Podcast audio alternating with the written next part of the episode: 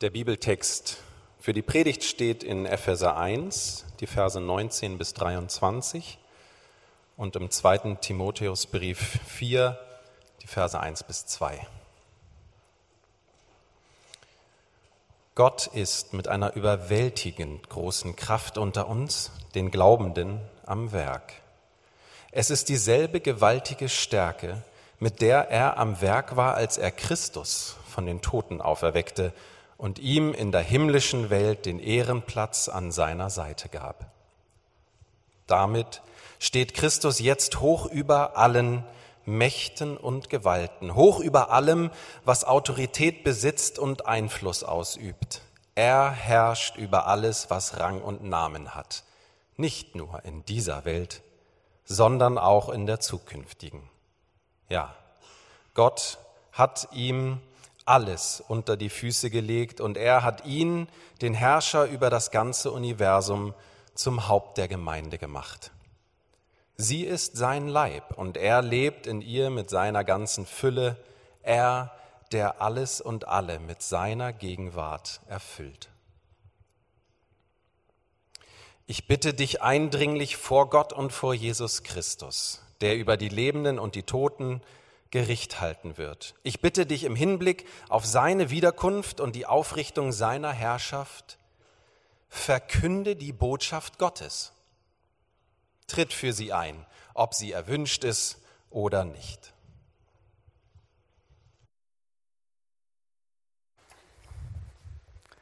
Vielen Dank, Bene.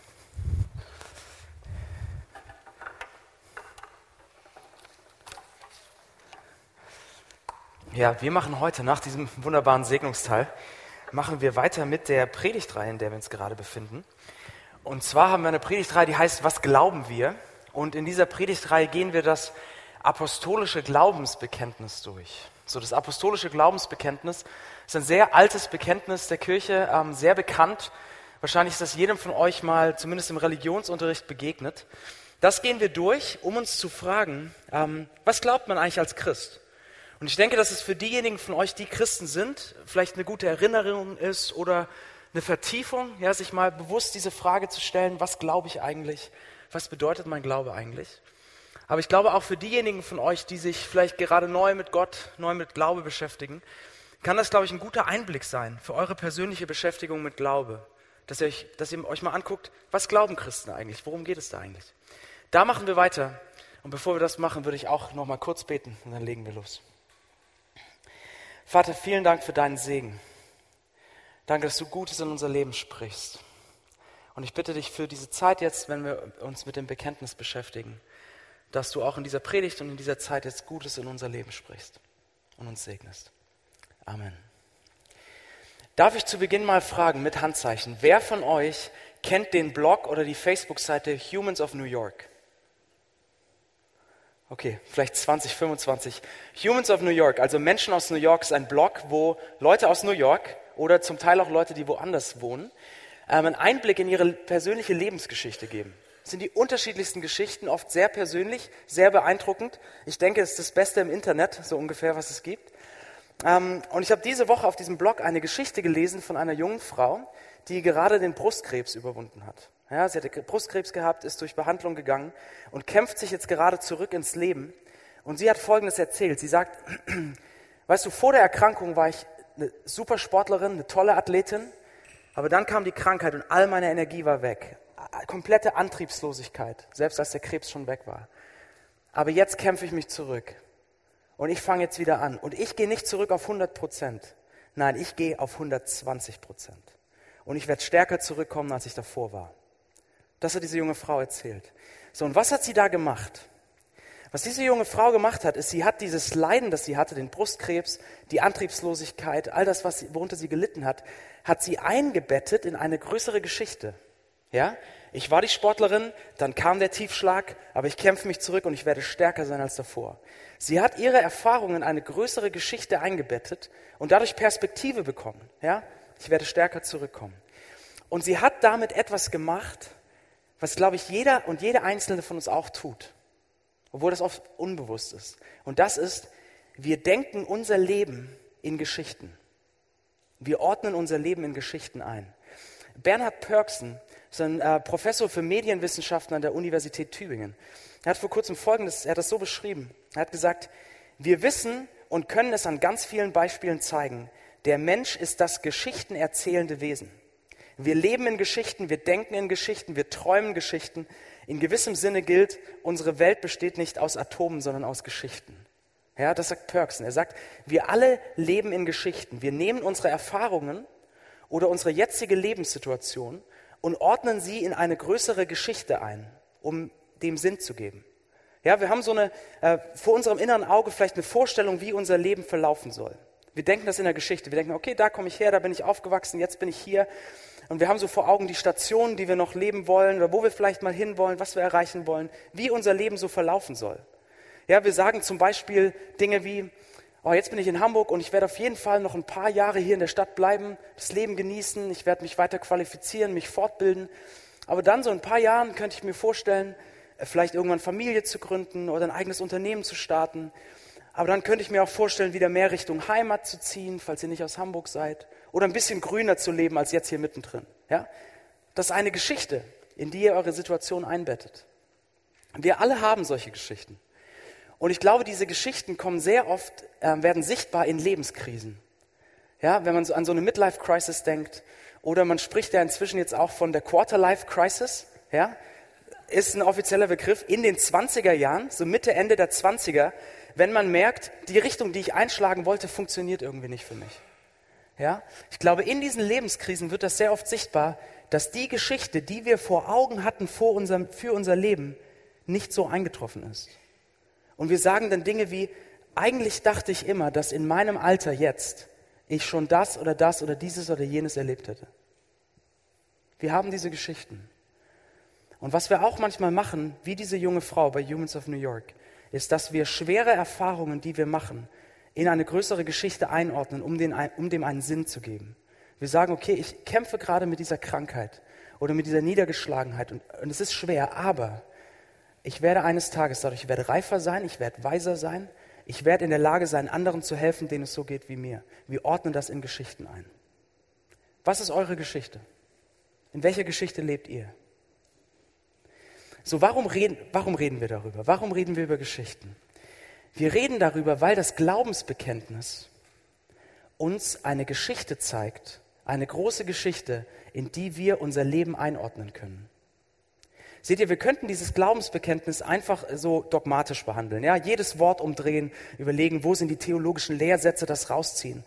Aber das Glaubensbekenntnis ist keine theoretische Theologie, so für die Lehrbücher einfach, sondern es ist eine Geschichte, die unser Leben umgibt. Und besonders der Teil, den wir uns heute anschauen. Wir schauen uns heute im Bekenntnis nämlich an, was, das, was dieses apostolische Bekenntnis über Jesus Christus sagt. Daniel hat damit letzte Woche schon angefangen und wir machen heute den zweiten Teil zu Jesus. Und der zweite Teil zu Jesus in dem Bekenntnis lautet folgendermaßen. Da steht, dass Jesus, nachdem er gestorben und vom Tod auferstanden ist, steht da folgendes wörtlich. Er ist aufgefahren in den Himmel, er sitzt zur Rechten Gottes, von dort wird er kommen zu richten die Lebenden und die Toten. Das ist der zweite Teil. Und das ist eine Geschichte. Und damit wir das bisschen deutlicher vor Augen haben, was das für eine Geschichte ist, lass mich das kurz veranschaulichen. Das ist die Geschichte eines Königs, der regiert und eines Tages seine Herrschaft komplett aufrichten wird. Stellt euch das mal so vor. Stellt euch vor, ihr lebt vor einigen Jahrhunderten in einem fremden Land, in einer Großstadt wie Hamburg. Ähm, und in dieser Stadt gibt es einiges, was Schönes und gut und ihr könnt das Leben genießen, guten Wein oder was weiß ich was. Und es gibt andere Dinge in dieser Stadt, die wirklich schwierig sind, herausfordernd, gesellschaftliche Probleme. Aber diese große Stadt, in der ihr lebt, wird von einem übermächtigen Feind bedroht. Die Gefahr ist allgegenwärtig, jeder weiß darum, die Angst ist spürbar. Und dann eines Tages kommt ein mächtiger König und er besiegt diesen übermächtigen Feind.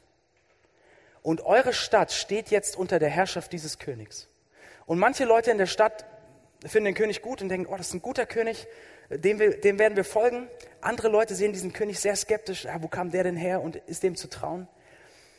Aber diese, eure Stadt steht jetzt unter der Herrschaft dieses Königs. Und nachdem der König diesen Sieg errungen hat, setzt er sich auf sein Pferd und er reitet zurück in seinen Palast, der weit entfernt liegt. Er herrscht über ein großes Reich. Und in diesem Palast setzt er sich auf seinen Thron und fängt an, sein Reich zu regieren. So in eurer Stadt, der Feind ist besiegt, aber in eurer Stadt ist immer noch manches nicht gut. Ja? Es gibt immer noch Gewalt, es gibt immer noch Unterdrückung, soziale Ungerechtigkeit, alles noch da. Aber als der König aufbricht, um sich in seinen Palast auf den Thron zu setzen, sagt er zu euch, wartet auf mich, wartet auf mich. Denn eines Tages komme ich wieder und dann werde ich in dieser Stadt alle Ungerechtigkeit beseitigen, alles Schlechte beseitigen. Ich werde Gerechtigkeit aufrichten, ich werde meine Herrschaft aufrichten und das Leben in eurer Stadt wird komplett aufblühen.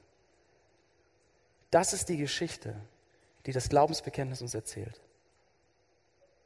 Und das ist eine Geschichte, die unser Leben umgibt, in die wir unser Leben einordnen können, heute 2018. So, wie soll das aussehen? Was soll diese nette Königsgeschichte da mit uns zu tun haben heute? Lass uns darüber nachdenken. Wir gehen dieses, diese Teile des Bekenntnisses durch in drei kurzen Schritten, okay? Anhand von den beiden Bibeltexten, die Bene uns gerade vorgelesen hat. Und wir schauen uns an, erstens, er sitzt zu Rechten Gottes. Zweitens, er wird kommen, um zu richten. Und drittens, so, wo ist da jetzt unser Platz? Er sitzt zu Rechten Gottes, er wird kommen, um zu richten, wo ist unser Platz? Okay? Lass uns mal loslegen mit, er sitzt zu Rechten Gottes. Das Glaubensbekenntnis an dieser Stelle, dieser Abschnitt des Bekenntnisses fängt an mit, er ist aufgefahren in den Himmel, er sitzt zu Rechten Gottes.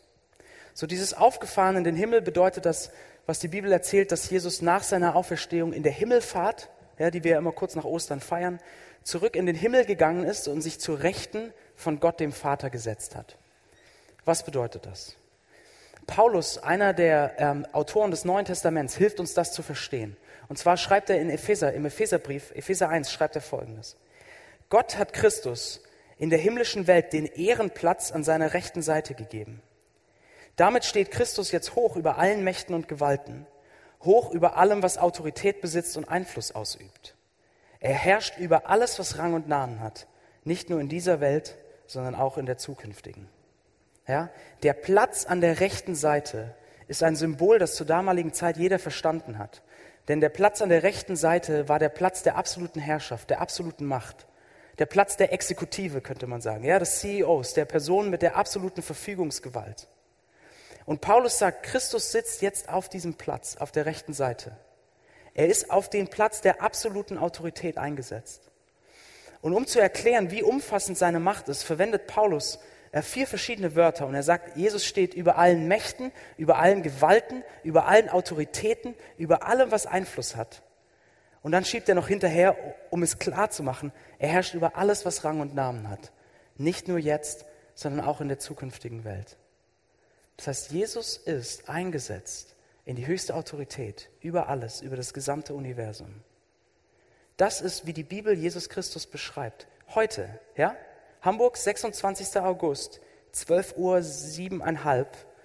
Jetzt in diesem Moment ist er eingesetzt in die höchste Autorität. Er sitzt auf dem, denkt an die Geschichte. Der König hat sich auf den Thron gesetzt und regiert. Er ist die höchste Autorität über alles und auch über uns. So, und das ist ein Gedanke oder ein Anspruch, der natürlich ähm, eine gewisse Herausforderung mit sich bringt. Ja, dass wir diese Autorität über uns haben sollen. Und ich glaube, das ist etwas, womit viele Leute heute ähm, zu kämpfen haben, mit diesem Anspruch. Der amerikanische Philosoph Thomas Nagel ähm, hat sein Unbehagen darüber sehr, sehr deutlich zum Ausdruck gebracht. Ja? In seinem Buch Das letzte Wort, er ist selber Atheist, und er schreibt in diesem Buch Folgendes. Er sagt, es ist nicht nur so, dass ich nicht an Gott glaube und natürlich hoffe, mit meiner Ansicht recht zu behalten sondern eigentlich geht es um meine Hoffnung, es möge keinen Gott geben. Ich will, dass es keinen Gott gibt. Ich will nicht, dass das Universum so beschaffen ist. Vermutlich kommen Auseinandersetzungen mit diesem Problem der kosmischen Autorität gar nicht so selten vor. So, was sagt Nagel? Nagel sagt, ich will nicht, dass es eine kosmische Autorität gibt, die über mir steht. Ich will nicht, dass es jemand geht, der über mir gibt, der über mir Autorität hat, dem ich irgendwie Rechenschaft schuldig bin mit meinem Leben. Ich will nicht, dass es so eine Autorität gibt. Ich will das nicht.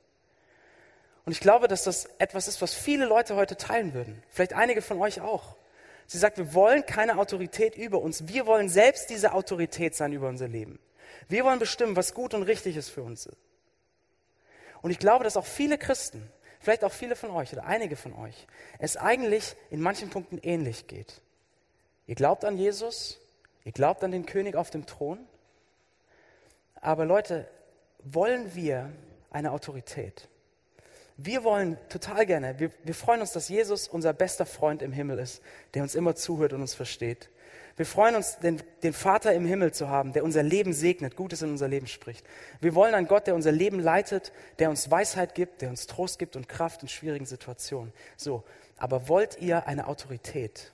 Wollt ihr einen König? Wollt ihr jemand, der Autorität hat über euch, dem ihr Rechenschaft schuldig seid? Wollt ihr jemand, der euch sagt, wie ihr mit Geld umgehen sollt? Wie ihr mit Sex umgehen sollt? Dass ihr eure Feinde lieben sollt? Wollt ihr jemand, der in euer Leben reinspricht? Und ich sehe das oft bei Christen auch und zum Teil auch im Hamburg-Projekt, dass wir Gott als Consultant wollen, so als Berater, als besten Freund, als Helfer und als Tröster, aber nicht als Autorität.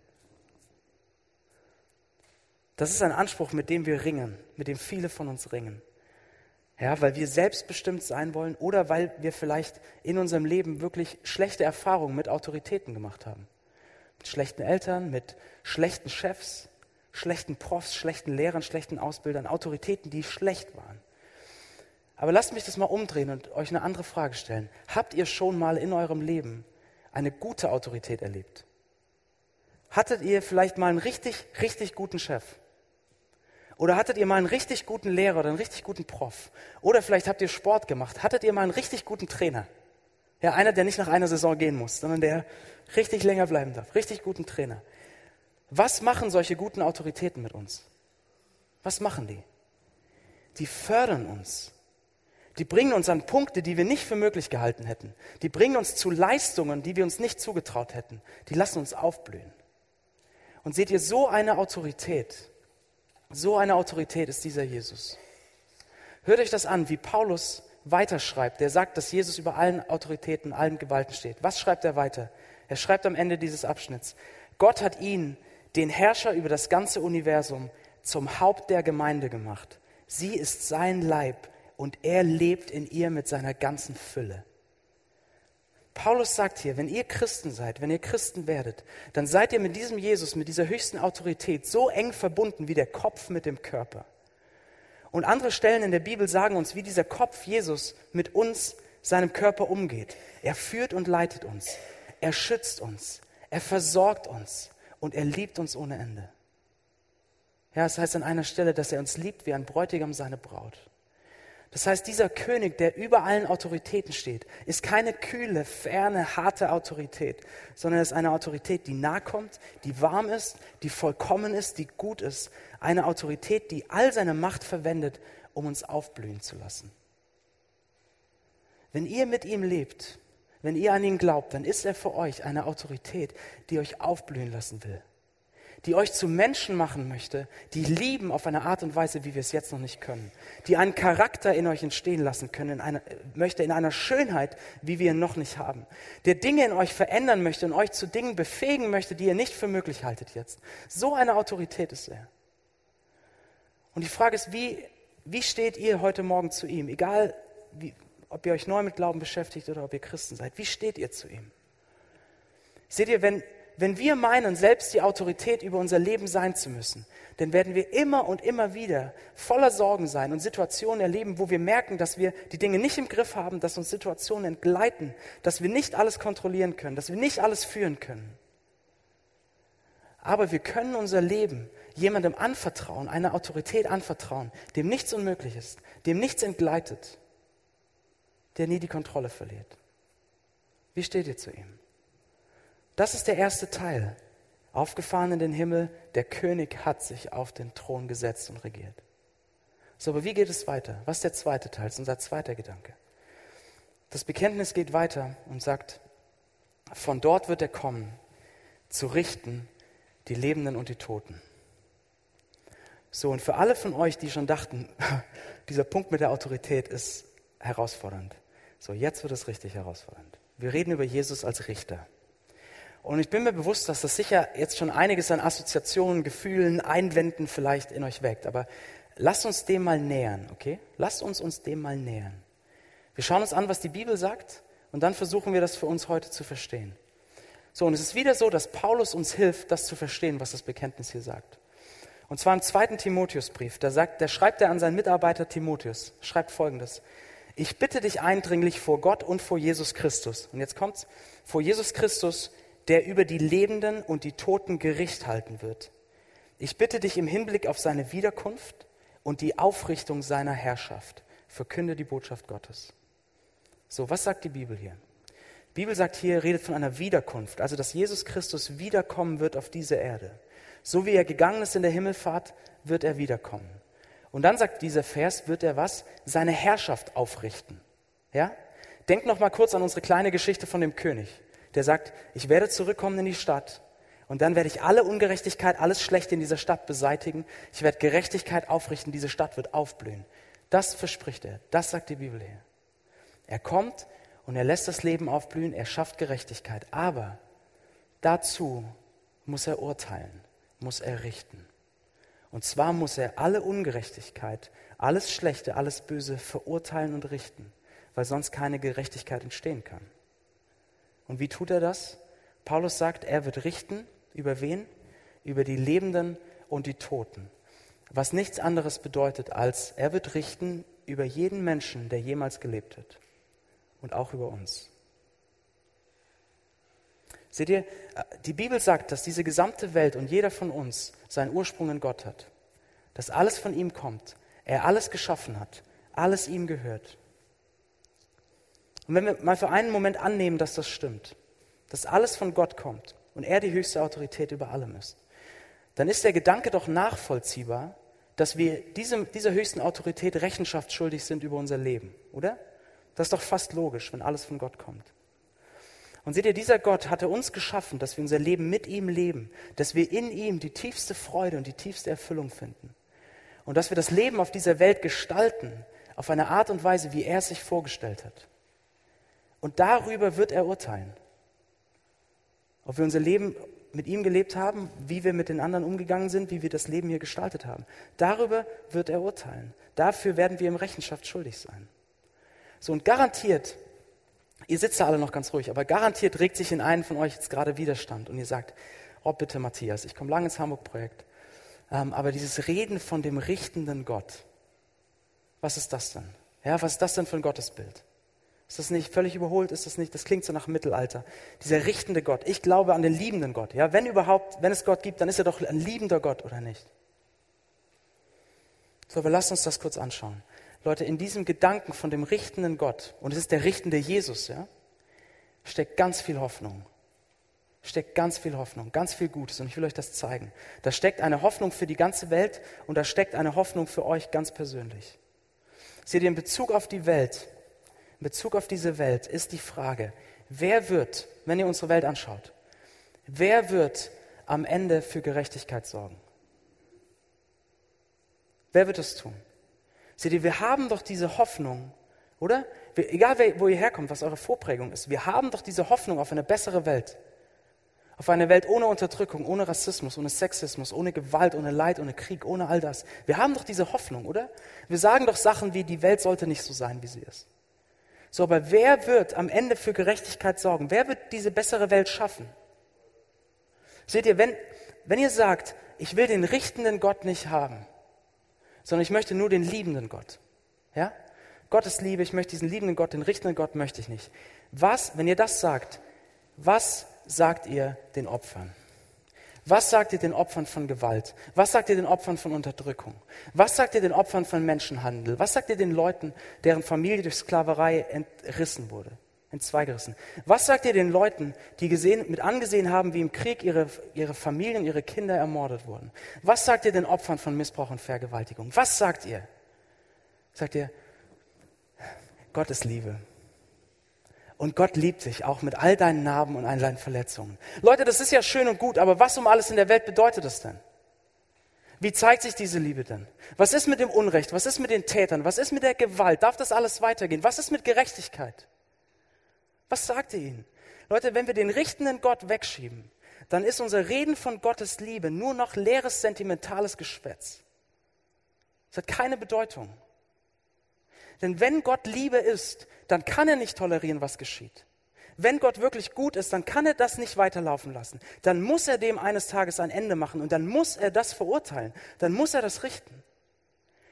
Wenn wir niemand wollen, der alle Ungerechtigkeit verurteilt oder alles Schlechte verurteilt, dann gibt es keine Hoffnung auf eine gerechte Welt. Es kann nur Gerechtigkeit entstehen, wenn Ungerechtigkeit verurteilt wird. So, und Jesus sagt in der Bibel, ich komme wieder, um zu richten. Und diese Welt wird aufblühen. Und seht ihr die Hoffnung, die darin ist? in diesem unpopulären Gedanken des richtenden Gottes, dass die Hoffnung, dass es, die, dass es Hoffnung auf eine gerechte Welt wirklich gibt. Das ist die Hoffnung für die Welt. Aber es gibt auch eine Hoffnung für euch ganz persönlich, für jeden von uns, auch für mich. Eine sehr persönliche, emotionale, psychologische, könnte man sagen, Hoffnung. Und das ist folgendes. Ähm, Julian Barnes ist ein britischer Schriftsteller, ähm, selber Agnostiker, glaubt nicht an Gott. Und er hat in seinem Buch nichts, was man fürchten müsste. Da schreibt er über den Tod. Er hat Folgendes geschrieben. Ein Reiz des altmodischen, von Gott arrangierten Überlebens des Todes. Ja, also ein Reiz dessen, dass es nach dem Tod vielleicht weitergehen könnte. Ein Reiz dessen liegt in unserem untergründigen Verlangen und Bedürfnis nach einem Urteil. Das macht sicher eine wesentliche Anziehungskraft der Religion aus. Wir sehen uns und andere im Lauf unseres Lebens immer nur partiell, also immer nur teilweise. Und wir werden umgekehrt von anderen immer nur teilweise gesehen. Wir hoffen aber, endlich wahrhaft gesehen zu werden, gewogen und für gut befunden. Das wäre doch ein schönes Ende, nicht wahr? Das sagt Barnes. Julian Barnes sagt, wir haben eine ganz tiefe Sehnsucht nach einem positiven Urteil über uns und über unser Leben. Ja, wir wünschen uns, dass jemand uns vollständig sieht, vollständig kennt, alles über uns weiß und zu dem Urteil kommt, du bist großartig, ich liebe dich. Und ich glaube, wenn wir ehrlich mit uns selbst sind, dann können wir uns eingestehen, dass wir wie wahnsinnig nach diesem Urteil suchen. Wir suchen dieses Urteil von, bei unseren Eltern, wir suchen es sehr oft sehr stark bei unseren Vätern, wir suchen dieses Urteil von unserem Partner und wir werden immer wieder enttäuscht. Und jetzt haben wir hier Jesus Christus, die höchste Autorität im Universum, Gott selbst, der uns vollkommen kennt, der alles sieht, der alles weiß, der alles in uns kennt. Und selbst Julian Barnes, der Agnostiker, sagt, wäre es nicht schön, wäre es nicht ein schönes Ende, nach unserem Tod vor Gott zu stehen, der alles sieht und ein positives Urteil zu hören? Wäre dann nicht unsere Sehnsucht nach diesem positiven Urteil gestillt? Könnte dann nicht unser Herz zur Ruhe kommen, wenn der Herrscher des Universums vor uns steht und sagt, gut gemacht, mein geliebtes Kind. Wäre das nicht ein schönes Ende? Und seht ihr, in diesem Gedanken des richtenden Gottes stecken zwei ganz tiefe Hoffnungen. Es steckt eine Hoffnung auf eine gerechte Welt und es steckt eine Hoffnung auf eine Ruhe und einen Frieden für unser Herz, das nach diesem Urteil sucht. Das ist die Geschichte, die das Glaubensbekenntnis uns erzählt. Es ist eine Geschichte von einem König, der auf dem Thron sitzt und regiert von einem König, der wiederkommt und Gerechtigkeit und das Leben aufblühen lässt. So, und die Frage ist jetzt zum Schluss, unser letzter Gedanke. Wo ist unser Platz daran? Ja, wenn wir diese Geschichte hören und nochmal an den Anfang denken. Ich habe ja gesagt, wir ordnen unser Leben immer in Geschichten, wir denken unser Leben immer in Geschichten. Wo ist unser Platz in dieser großen Geschichte heute? Und ich glaube, wenn wir das fragen, müssen wir uns eine ehrliche, und sehr harte Frage stellen. Und diese Frage ist folgendes. Wenn der König wiederkommt, um seine Herrschaft aufzurichten, wenn der König wiederkommt, um alle Ungerechtigkeit, alles Unrecht, alles Schlechte zu verurteilen und zu beseitigen, wenn der König wiederkommt, um eine Welt zu schaffen voller Gerechtigkeit, ohne irgendetwas Schlechtes, wer von uns hätte ein Recht, in dieser Welt dabei zu sein? Wer von uns hätte es verdient, ein Teil dieser vollkommen gerechten Welt zu sein? So, und die harte Antwort, die die Bibel gibt, ist niemand. Ist, dass sobald irgendjemand von euch diese vollkommen gerechte Welt betreten würde, wäre sie nicht mehr vollkommen gerecht. Und sobald ich diese Welt betreten würde, wäre sie nicht mehr vollkommen gut. Die harte Wahrheit, die die Bibel uns sagt, ist, dass niemand, niemand von uns Gottes positives Urteil verdient hat und dass niemand von uns in diesem Gericht bestehen kann. nicht vor einem vollkommen perfekten, fehlerlosen Gott. So, aber jetzt schaut euch an, wie Paulus an Timotheus weiterschreibt. Er sagt, Jesus Christus wird kommen und seine Herrschaft aufrichten und er wird Gericht halten über die Lebenden und die Toten. Und deshalb, so, was soll Timotheus tun? Soll er sich selbst verdammen? Soll er in so einen religiösen Minderwertigkeitskomplex fallen? Oh, es ist so schlecht und ich bin nicht gut genug. Nein, was soll Timotheus tun? Was sagt Paulus? Er sagt, verkünde die Botschaft Gottes, tritt für sie ein. Also erzähle, predige, schrei es raus, weil es gibt eine gute Nachricht. Und diese gute Nachricht ist, dass der König, die höchste Autorität, ein dienender König ist und dass dieser höchste Richter sich selbst verurteilen lässt. Er ist ein dienender König und ein verurteilter Richter. Dann seht ihr, wie könnte dieser König, wie könnte dieser Richter alle Ungerechtigkeit und alles Unrecht beenden, ohne uns zu beenden? Wie könnte dieser Richter alles Unrecht, alles Schlechte strafen und verurteilen, ohne uns zu vernichten? Wie könnte er das tun? Indem er das Urteil auf sich selbst nimmt, indem er sich selbst beenden lässt am Kreuz, indem er das Urteil trägt für uns. Leute, das ist die Geschichte des Kreuzes. Das ist, warum Jesus stirbt. Am Kreuz legt dieser höchste König, verlässt er seinen Thron, legt seine Autorität ab, wird klein, um uns zu dienen. Am Kreuz steht der höchste Richter von seinem Richterstuhl auf und setzt sich auf die Anklagebank. Am Kreuz hört der König und Richter diese unfassbare Autorität. Am Kreuz hört er das negative Urteil. Nicht gut genug. Damit für uns nur noch das positive Urteil bleibt. Das Urteil, das er verdient gehabt hätte, das ist gut gemacht, mein geliebter Sohn, meine geliebte Tochter. Leute, wenn wir den richtenden Gott nicht wollen, dann verpassen wir die Schönheit der guten Nachricht. Oder lasst es mich noch stark, stärker sagen. Wenn wir den richtenden Gott nicht wollen, verpassen wir den liebenden Gott. Weil dieser Gott, Jesus Christus, liebt uns so sehr, dass er bereit ist, dieses negative Urteil zu tragen für uns an unserer Stelle, weil er uns so sehr liebt. Das gilt für euch.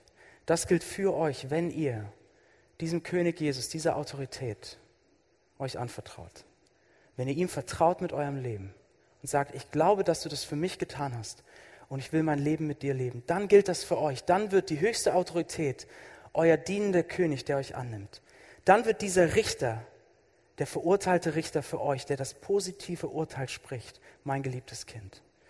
Und meine Frage ist, wie steht ihr zu ihm? Leute, ich möchte euch ermutigen, egal wer ihr seid, egal was eure Vorprägung ist, geht doch heute einen Schritt auf diesen Jesus zu. Egal, ob ihr das zum ersten Mal macht und vielleicht sagt, ich, wenn das stimmen sollte, was da gesagt wurde, dann will ich anfangen, dir zu vertrauen und dann hilf mir dabei. Vielleicht sagt ihr das zum ersten Mal.